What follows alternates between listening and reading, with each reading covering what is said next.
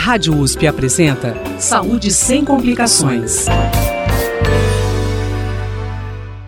Podcast Saúde Sem Complicações desta semana traz informações sobre os cuidados que devemos ter para evitar o câncer de pele e sobre a doença depois de instalada.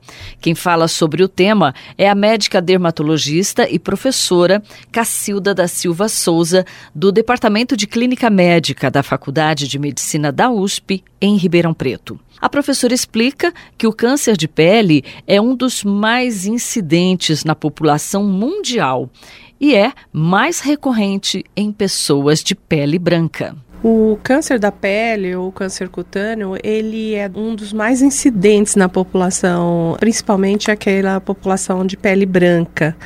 Isso não é um fato que ocorre no Brasil, mas no mundo é, em países europeus e também uh, entre americanos e os demais países.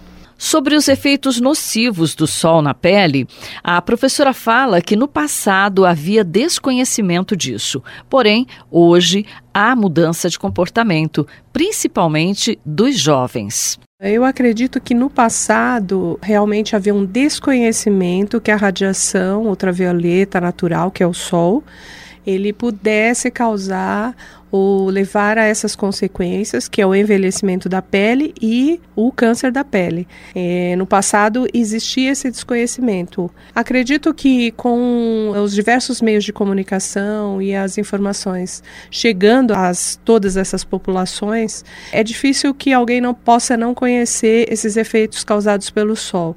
Mas as pessoas mais velhas ou aquelas que não tinham esse conhecimento ou que não sabiam ou não se protegiam adequadamente, nós vemos é, que a incidência é muito maior e que a atual geração, os mais jovens, eles conhecem e nós vemos que existe uma mudança de comportamento. Eles têm buscado uma proteção maior contra a radiação ultravioleta. Perguntei à professora Cacilda se existem outros fatores de risco para o câncer de pele. Não, o principal mesmo é o, o sol causando o câncer da pele. E é a exposição uh, prolongada, uma exposição crônica, uma exposição que ocorreu durante a vida toda, principalmente daquelas pessoas que trabalham no sol. Esses são os indivíduos mais acometidos pelo câncer da pele. Existem outras causas, mas epidemiologicamente, a grosso modo, isso não são muito importantes, mas são aqueles indivíduos que têm uma, uma redução da sua resposta contra as infecções e contra tumores ou aqueles indivíduos que estão tomando medicações que reduzem essa resposta contra as, as infecções e aos tumores. Pessoas brancas e com mais de 60 anos estão mais predispostas à doença. O câncer da pele é do, do, indivíduo mais idoso. Em geral, as pessoas com mais de 60 anos, as pessoas de pele branca e as pessoas que já tiveram câncer de pele são aqueles que têm um risco maior a ter o câncer de pele pela primeira vez ou a segunda vez.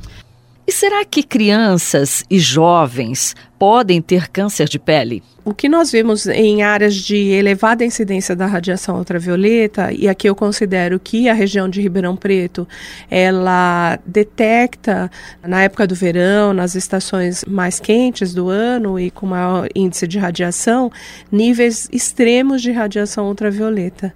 É muito semelhante ao que se detecta na costa ou nas praias ou nas áreas litorâneas.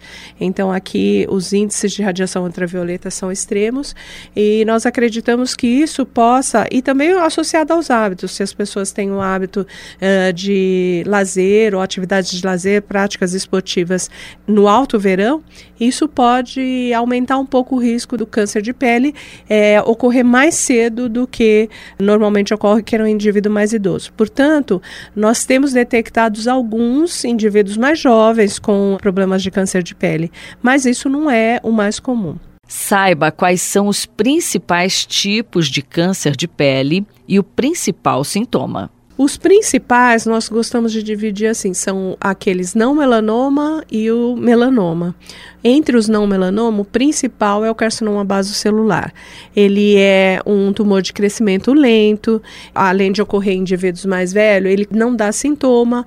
A única percepção que o indivíduo vai notar é que ele vai formar uma casquinha ou uma pequena úlcera ou um machucadinho e não vai cicatrizar. Essa casquinha está sempre saindo, sempre sangrando, às vezes há traumas mínimos e é a única ocorrência que é um alerta para o indivíduo suspeitar de um câncer de pele. Já o carcinoma espinocelular, que é o segundo mais comum, é um tumor de crescimento muito mais rápido e, uh, notadamente, o paciente vai buscar assistência a, a, a médica por causa dos sintomas uh, e do crescimento rápido dessa lesão. Já o, o outro, que é o melanoma, é, também pode ter um crescimento mais lento, mas em geral é rápido e pode ocorrer em cima de uma lesão, uma pinta ou um sinal de nascença. Então, essa pinta ou sinal de nascença que começa a crescer, começa a mudar, é, ter uma evolução diferente com algum sintoma, coceira, também deve, é uma, um motivo de busca para uma avaliação especializada de um dermatologista.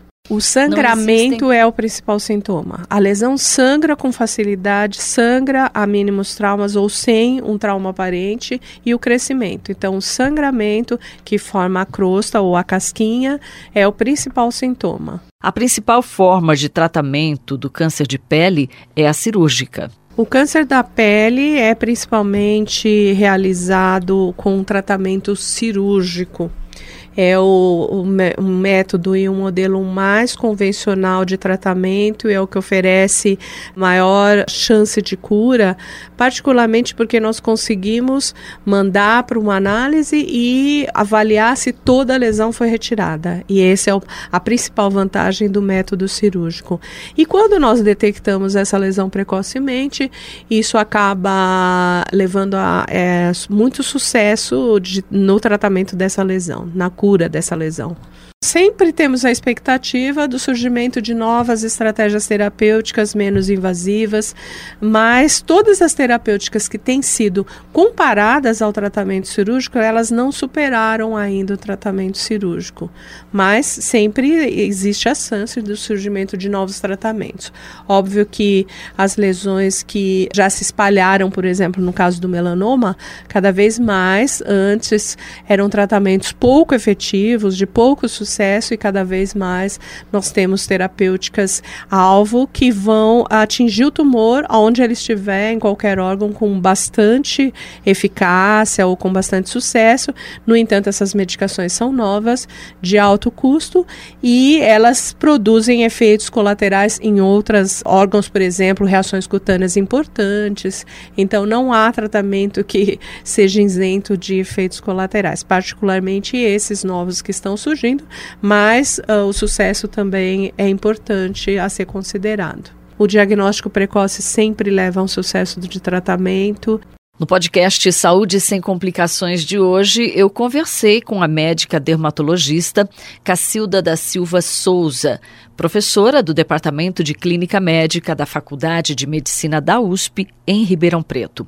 Falamos sobre o câncer de pele. Você ouve esta entrevista acessando jornal.usp.br. Mel Vieira, da Rádio USP.